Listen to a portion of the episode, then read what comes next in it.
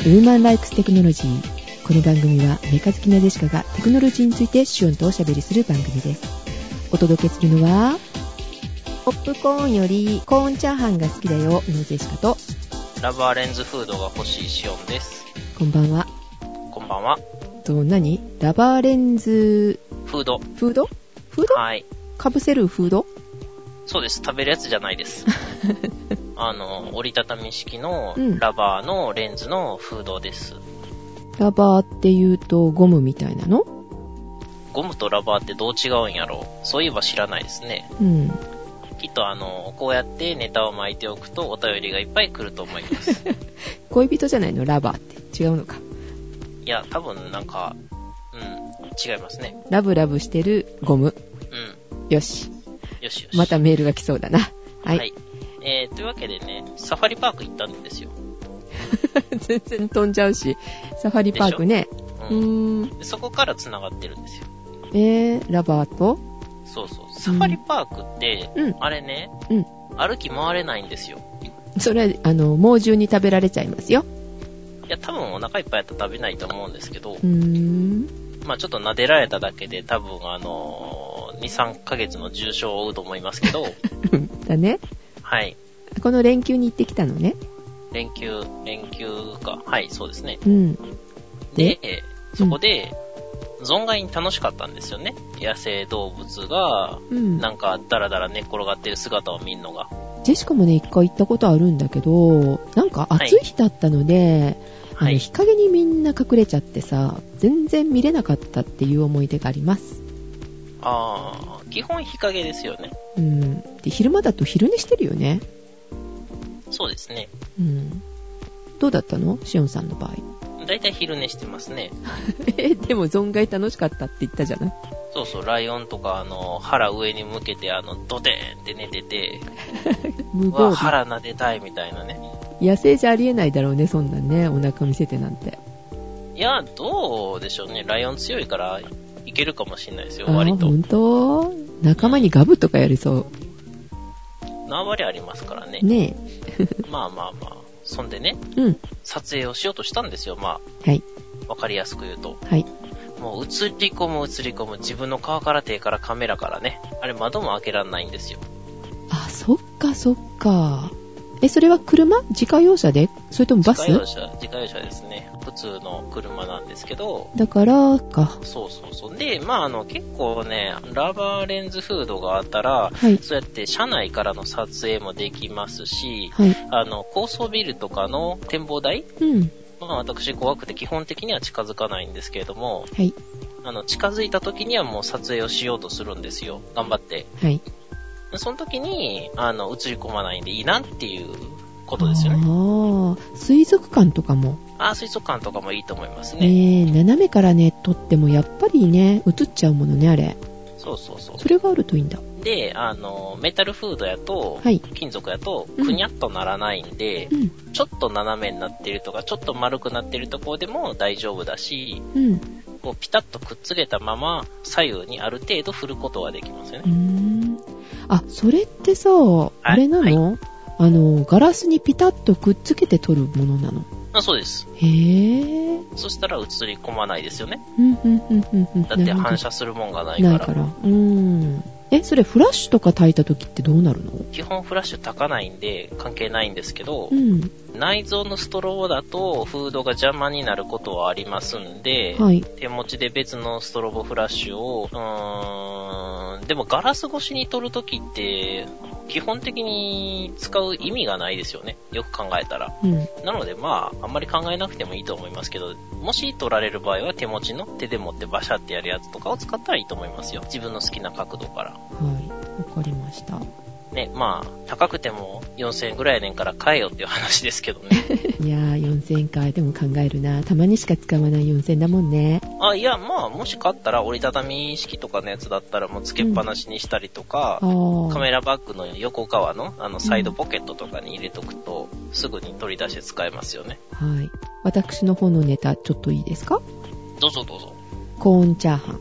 先ほどの枕ネタなんですけどね。はいまあこれはね、コーンチャーハン作ってみたっていう話で、まあ美味しかったんですけど、コーンチャーハンそう、なんかね、北海道では有名な、えっと、B 級グルメらしく、コーンが入ってるんですかそう、別にチャーハンにコーンが入ってたり、グルグリーンピースが入ってたりとかっていうの普通なんだけどう、んうん。チャーハンの上いっぱいに敷き詰めてあるのよ、コーンが。黄色なの、だから、全部が。隠れて見えない、ご飯が。コーンって、トウモロコシの粒ですよね。そうそうそう。で、それを、まず最初にあの、バターで炒めておいて、後でチャーハンの上にかけるみたいな感じですよね。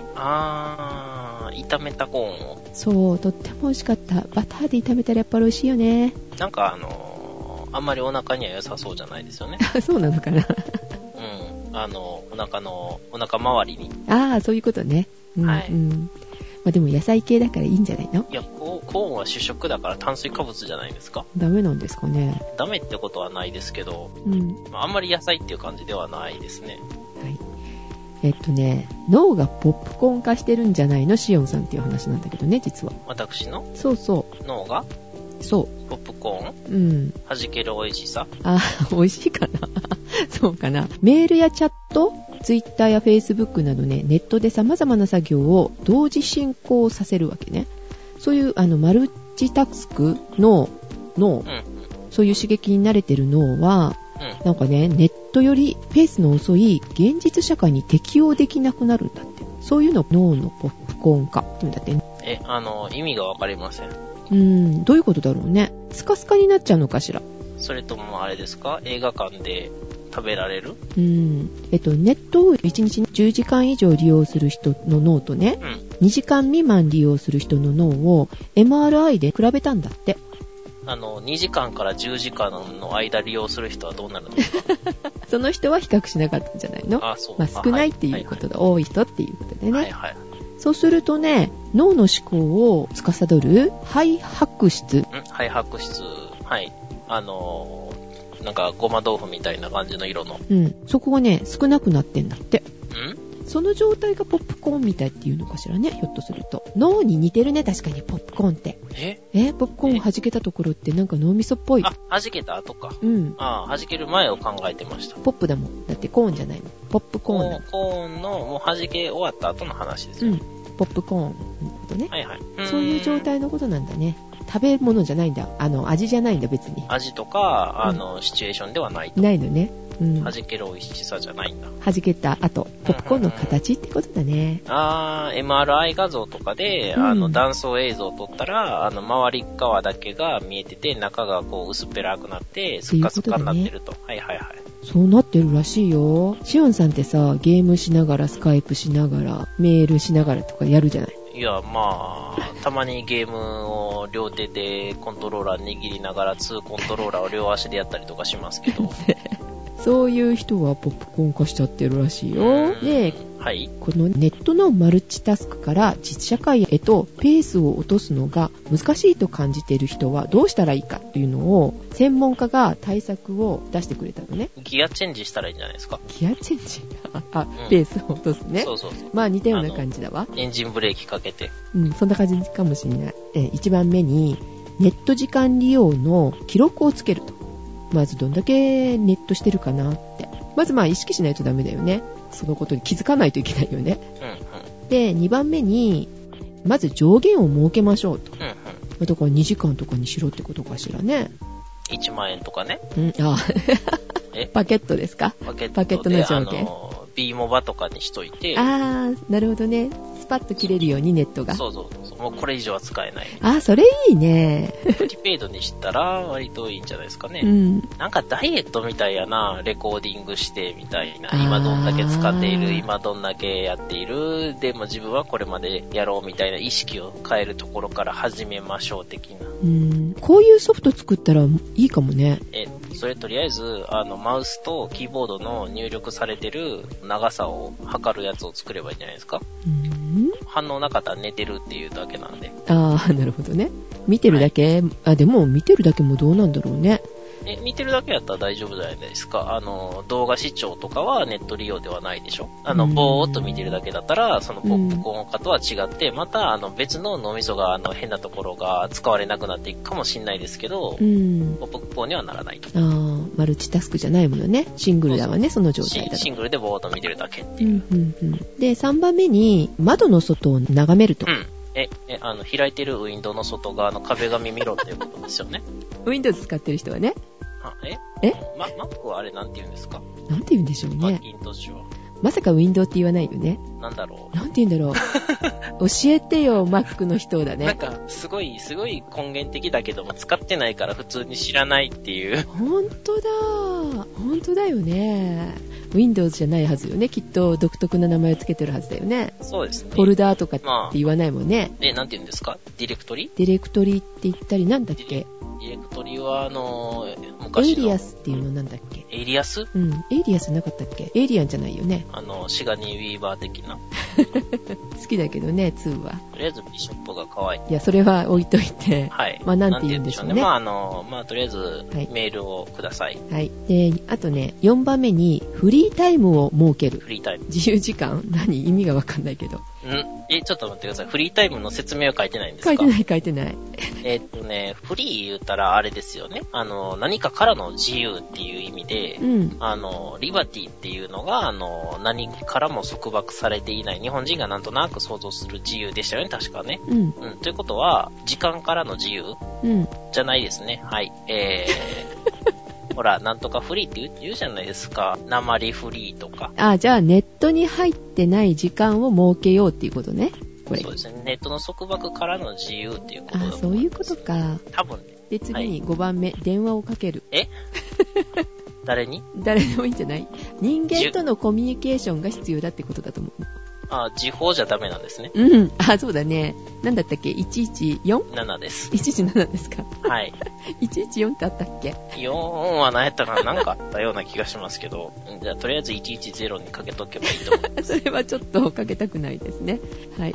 えっ、と、6番目に、ネット依存症にかかっていないかどうか診断を受けるだって。え、あの、そ、6番目そこまでやっててまだなってないかどうかわかんない状態ってことですか、うん、そうなのかなもうやってる人って多分大概かかってるか、もしかかってなくっても危ない人やと思いますんで。うん。で、これがおかしいなと思ったら、このね、肺白質が少なくなってるかもしれないということで、MRI を受けた方がいいかもしれないですね。うーん、もう脳の機能がはい衰えちゃうってことですもんね。でもさ、マルチタスクができるって、それってすごく脳を使ってるってことじゃないのかなだから反射で動いてるようになるってことでしょ。あ、そういうことなの再帰的入力が多分ないんですよ。だから、なんだろう。ずっとカットなってる状態だと思いますうーね。ん。なんでこんな短絡的なことを書き込むんだろうみたいなのを考えたら、うんもう反射で書いてるから、よく考えて文章を練って書くっていうことがないと。そっかそっか。それって携帯依存症の人も見た方がいいような気がするんですけど、ないんですか、うんさあどうだろうそれには書いてないけどねでも一緒のことじゃないのメールやチャットツイッターフェイスブックえーっ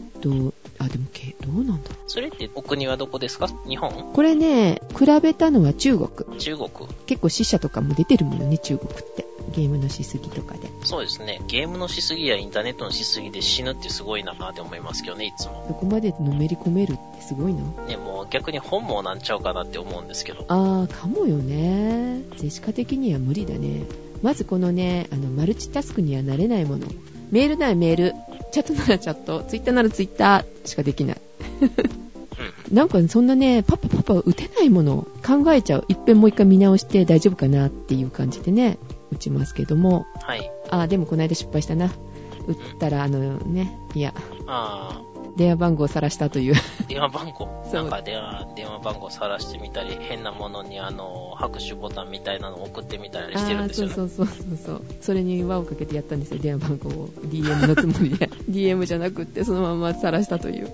おバカでしょあー、携帯の、あの、メールアドレスと。暗号化しないからですよ。いつもなら使わないんだけどさ、DM でそんな個人情報っていうのを、メールに送りますねとかって言うのに、その時は何を考えてたのか何も考えてなかったんでしょうね。あー、ポップコーンになってたと。あたまにポップコーン化するのかもしれません。うん。枕、ネタでした。長っ。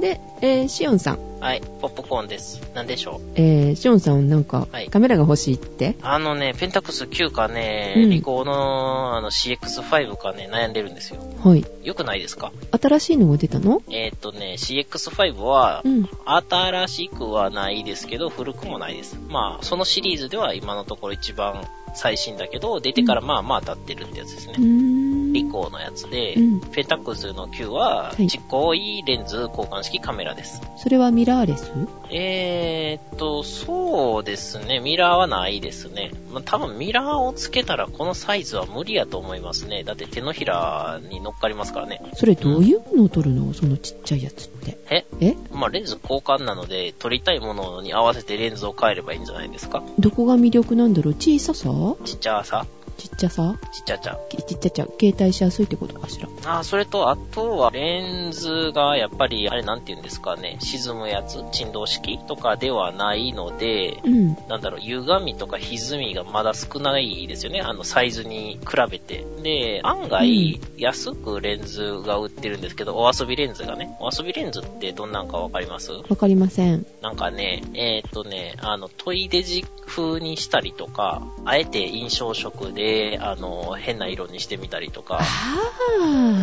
あ。あ、エフェクトがかかるみたいな感じなのね。そうですね。まあそういうのとかもいろいろちょっとその、今、コンパクトデジタルカメラ系でよく使われてるお遊び機能とかを進化させたような感じですよね。レンズ自体で電子的にいじるよりも、レンズでいじった方が、なんか、面白みがあるのかしら。まあそれもありますし、と結局フォトレタッチをしてるっていうことじゃないですか。うんうん。まあまあ、あの、そういうのではなく、レンズを交換したらできたりとかっていうのも楽しいとこですよね。うーん。まあ、ぶっちゃけ、あの、レンズ交換できるコンパクトデジタルカメラだと思ってもらえればいいです。結構ボケます。ボケ味っていう、あの、背景がね、ぼやーっとなったりとかっていうのになりますね。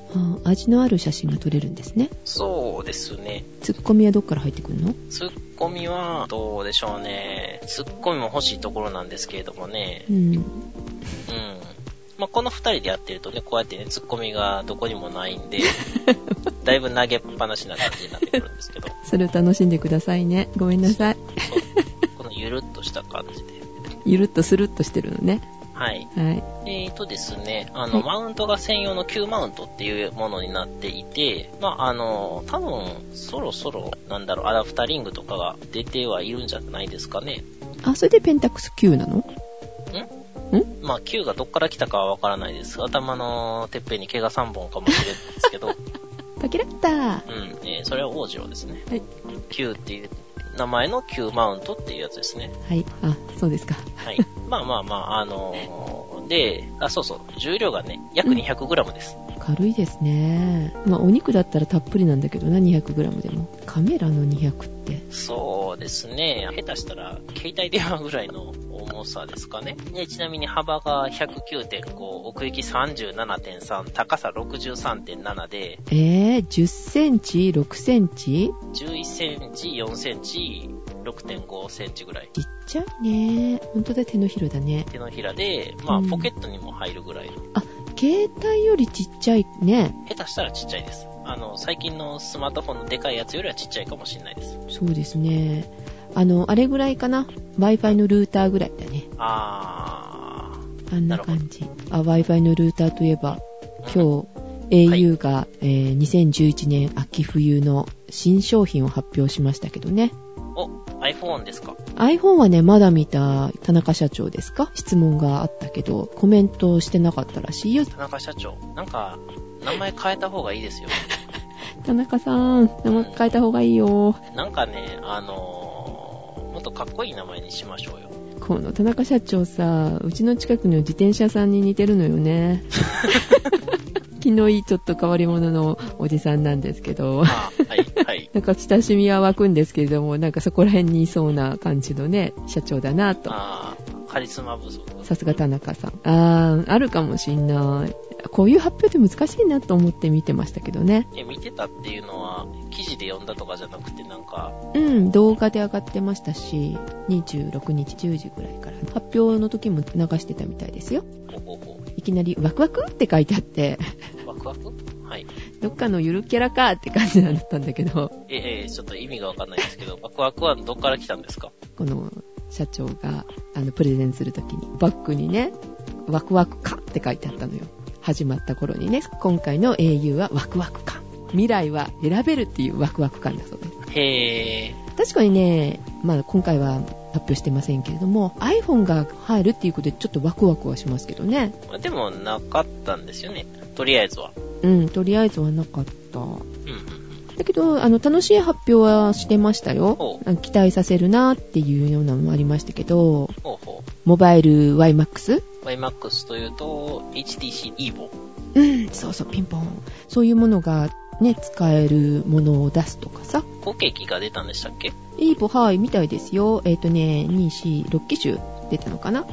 おー、いっぱい出てますね。あとね、あのー注目なのが au1、えーフォトエアと iFi、んあ、iFi ってうん昔のあれですよね。 SD カードみたいなやつ SD カード式のやうんうつんじゃなくて、au がなんか、そういうことをしようとしてるんですよね。うん、ネット上で保存するので容量は気にしなくていいよっていうやつですよねうんうん。あと前からあるのかもしれないけどセキュリティパックっていうのがあるんだよね 3LM っていうのアメリカの会社かしら遠隔操作でデータ消したりとかしてくれるやつもしなくしたらとかそういうことかしらねあー、あ、昔そういうソフトを仕事で使ってました。おーメールピッて送って、専用のサイトでパスワード打ち込んだら、もう勝手に消えるみたいな。へー携帯でそういうのはないらしいね au が最初みたいえー、しかもそれのいいところは、あの、同じ操作で復元もできるっていうのもありましたよ。消すだけじゃなくて復元もできたら、あうの、ん便利ですよね。他のやつで。そうだね。あと、まあ、今サービスとしてやってるのかしら。リスモのアンリミテッドっていうサービス。うん、リスも。うん。リスモといえばあの音楽だよね。リスのキャラクターが出てくるね。うん、あの、全然使えないソフトがいっぱいある。えーっと、洋楽を中心に100万曲が聴き放題ということでね。へえ、で、一時キャッシュした楽曲は、オフラインでも契約中は再生が可能ということで、電波が届かないとこでも聴けると。再生したやつは聞けるっていうことは全部キャッシュしてるんですよね。キャッシュしてれば OK なんだって。うーいちいちだからネットにつないでダウンロードしなくてもいいってことだよね。ん。あー、それの再生速度にもよりますね。あの、YouTube とかみたいに、カッコンカッコンなりながら再生されよったら、途中でいいやって止めて、ダウンロードもできずみたいな状態になりますよねう。ん。まあ、その辺どういう風にしてるのかっていうのはちょっと見物ではありますけれどうも。んただちょっと情報量としては高いかな1480円だって月額いや、安いんじゃないですかそんなもんかしらねうん、あの、普通のパケット料金前に言いましたけど、4メガであの、4000円ですからね。4メガバイトで。まあ何曲も消えるんですものねそうそうそう。100万曲が 1000何歩で、あ、あれ解約した後もそれ残ってるんですかねえーっと契約中ってことなので契約中だけだと思うあーん契約を切ったら、その日から聞けなくなるとかですかうんね。多分ね。キャッシュだから保存するっていうことはできないんだろうねなるほど、なるほど。あとねあさっき言ってたのは EVOYMAX っていうやつ、はい。 HTC EVOYMAX ISW11HT っていうやつですね、うんうモんバイル YMAX に対応してると。これ欲しいなあれね、案外いいですよ。本当に。で、えー確かね、あー、ジェシカさん au じゃないのか。はい、お疲れ様でした。近くに au のショップありますけどね。なんかね、いいものを貸し出しをね、してたんですよ、確か。へー。 YMAX ってやっぱり使わないとわからないじゃないですかう。んだから、一週間貸し出しとかで、使いたいとか、どんなんか触ってみたいっていう人に結構貸し出しとかしてたんで、あまあ、ーそれで使い勝手を確認とかできるかもしれないですよね。あー、いいですね。YMAX がね、届いてるところはいいですよね。ジェシカんちはまだなんで、近くの au にも置いてないはず。いや、まあ、YMAX がなくても、ちゃんと au の、あ普通のが普通の電波は使えますけどね。売ってくれるかな売るのは売るだろうけどね。使えないけどいいですかって言われますよね。うんあとは、公衆無線 LAN のスポット、auWifi スポットっていうのがこう使えるらしいので、うん YMAX を使いつつ、Wi-Fi のスポットを使いつつ、うん。そうなると 3G のネットワークのトラフィックもちょっと空きますよねこれ使ったらまあ、YMAX に行くくだけですけどね。あ、まあね。はい。あの、シフトするだけで全体はあんまり変わんないですけどね。iMAX の EVO って確かテザリングできますよね。はい。何台かぶら下げてね。うんうんうんうん他のやつは確か、あの、ちょっと悪いことしないとできないんですよね。ルート取ったりとか、うん。まあ、むにゃむにゃしないとできないんですけど、ううん。ん むにゃむにゃ。はい。まあ、普通に、あの、EVO は、あの、標準で対応してたはずなんで、うーん。まあ、その辺でも、もし、YMAX の使い勝手が良かったら、うん家の固定の回線とかもいらなくなったりとかする人もいるかもしれないですね。ああ、そうだね。まあ、ぜひね、あの、パケット定額をつけずに YMAX をやると、えーとんでもない料金が請求されるので、うん試したい人はやってみてください。そうですね。ワクワクするかしら。ワクワクすると思います。はい。ドキドキヒヤヒヤもすると思います。何桁いくか試してみてください。やだ。保険効かないかしら、そういうのにね。うん多分、あの、自己破産したい人は、間違ってやっちゃいましたって言ったら一発でいけますよ。ああ、なるほど。多分、下手したら、あの、ゲイツですら支払いが難しいレベルの金になりますんで。恐ろしいことでございますよ。はい。はい。今日は au の新商品のモデル発表でございました。えーっとね、あとね、ペンタックス9はだいたい6万円ぐらいから8万円ぐらいの実売価格です。あの、ダブルレンズキットで8万ぐらい。買いやすい価格ですね。そうですね、ちょっと高いコンパクトデジカメぐらいです。まずまず。はい。で、ここでですね、はい。ツイッターにもおすすめで出したんですけれども、おうんさくらさんにおすすめのテクノロジー的な、 テクノロジー的なかなものがございまして、ここでご紹介。はい。レボライトという自転車が、レボライト。はい、出ました。作ってますかななんかあ、の、聞くところによると、はいなんかぶつけたとかぶつかったとかぶつけられたとか、うん当たり屋かってね、思いますけどね。あの、もちろん稼いでるんですよね。活性ではないんじゃないです か当たり損じゃないですかねあ、。そうですか。儲けたって話は聞いてないですね。あそしたらおごってもらうのにね。そうですね。まだまだディックさんの域には到達できないですね。えー、ディックさん当たり屋なのえ、あ、どっかのなんとか原色図鑑でも言ったと思うんですけど、はいもう当てられて、いっぱい車両をもらえて、うん。それでなんと LD のデッキを買ったっていう。すごい。周りのみんなが、あの、絶対免許取りに行け、必ず免許取りに行け、それ以外ないから、それで余ったらなんか使ったらいいからって言ってたのに、大きいテレビと LD を買って、あの、全部、あの、水縄にしました。すごいなぁ。そこまで取れるんだね。取れたみたいですね、その時は。あー今度あの、ぜひあの、桜さんにご指導お願いしますと、ディックさんにお伝えください。まず、あの、鎧を身の回りにまとうところから、何センチかの肉の層をつそけうてで、すね。巨大化しないといけないですね、桜さんが。そうでないと、あの、死んだりしますんで、気うん気をつけないと。でも桜さんほら、飛び乗るっていう技を持ってるから。飛び乗るうん、車に飛び乗る。え今回も車に飛び乗ったそうです。ボンネットにドドンと。え、何ですかジャック・バウアーごっこうん、それっぽいですよね。体ごとドンと上に乗ると。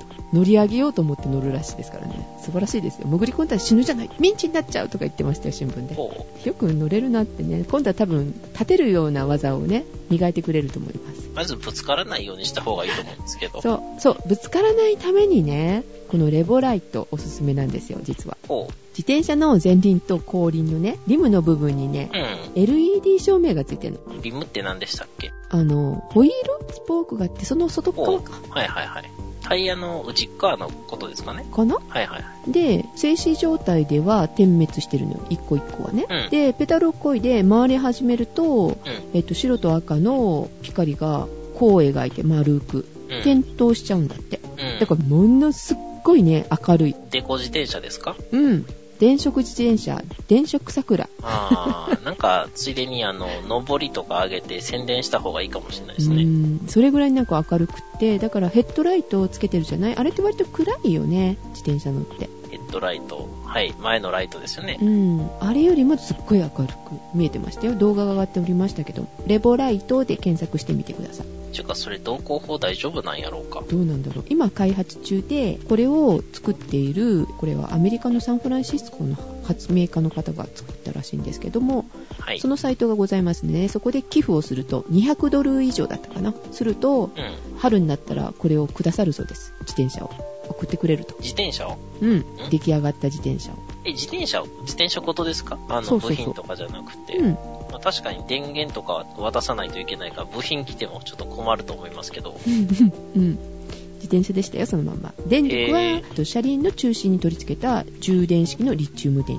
池で供給してるそうですああ。 USB とかでいけるんですかね。あどうだろうね USB でできるのかしらね USB とかでできたら、うんあの自転車の前かごと後ろの泥よけのあれの上にほら荷物乗せみたいな金属のなんか渡すところあるじゃないですか。はいはい、あそこにエネループのうん、太はい陽光発電のあの巻き取りのやつね、前に紹介しましたよね。はいあれをこうペコンってこう乗せとい入れとて、いて発広げとい電てしてうん広げといて、うんで USB でそこから給電させるみあたいな。ーこの発明家の方と話し合いして提案してみたらどうでしょうか分け物もらえるかもよわけ前ね。じゃあ私はあの100ドル寄付してもらって、それを渡しに行くと。なるほど100ドルでいいのねなんかドル建てより今円建ての方が高いんです けど。そうなんですよね、はい。はい、ということでですねもし欲しい方は200ドル寄付してみてはいかがでしょうかねえさくらさんって言いたいところだけどねまあ、動向法が大丈夫か、ちょっとチェックした方がいいと思います。なんか光りすぎたらダメとかってなかったでしたっけバイクとか、